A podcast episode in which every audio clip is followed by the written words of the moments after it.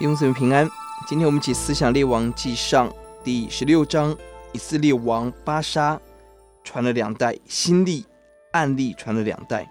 本章描述北国以色列五个王，经文关心的焦点是王对神的态度，每一位都行恶，而且一代不如一代。二十五、三十节更甚更甚，人对偶像极其愚拙，只会不断的加码拜虚无的神。二十六节，因他行。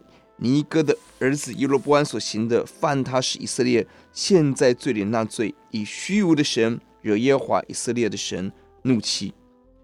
拜偶像实在是非常的愚拙，人以虚无的神取代爱我们的真神。案例可以说这是传统前辈这样行，但更是我们自己的选择，让百姓陷到更大的罪恶。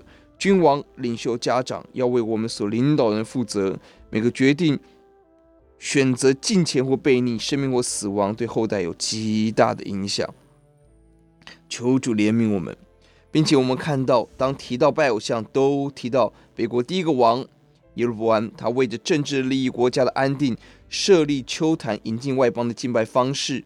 到了亚哈王，直接把巴力庙跟亚示拉庙盖在首都，也是在亚哈的年间三十四节，百姓明目张胆违背神。重建耶利哥，死了孩子，仍然坚持要重建。这整个世代对神的藐视悖逆，求主怜悯我们。信仰的混乱带来社会的混乱。相对南国几乎都是平稳的政权转移，而北国很多的政变屠杀，君王更迭很快。巴沙杀耶罗波安家族，新利杀巴沙的家族，暗利杀新利。新利作王，甚至只有短短的七天，这样的屠杀，一方面应验了先知对君王败坏的预言，二方面是拜偶像的社会整体要付出的代价。一到四节第七节，先知耶户提醒巴沙，提醒第一个神的怜悯在尘埃中被神提升的；第二个神的律法竟然行恶道拜偶像，杀耶罗波安的家族；第三神的刑罚，他除灭全家，不得好死。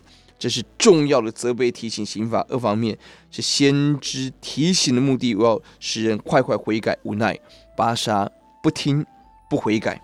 今天我们还有机会听到神的责备、提醒，还有机会听到真理的话。求主让我们赶快的回头。我们低头祷告。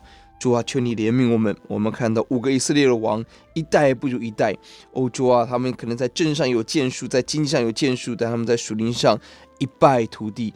求主让我们要的是走你的路，跟随你，悔改，逃主的喜悦，奉主的名，阿门。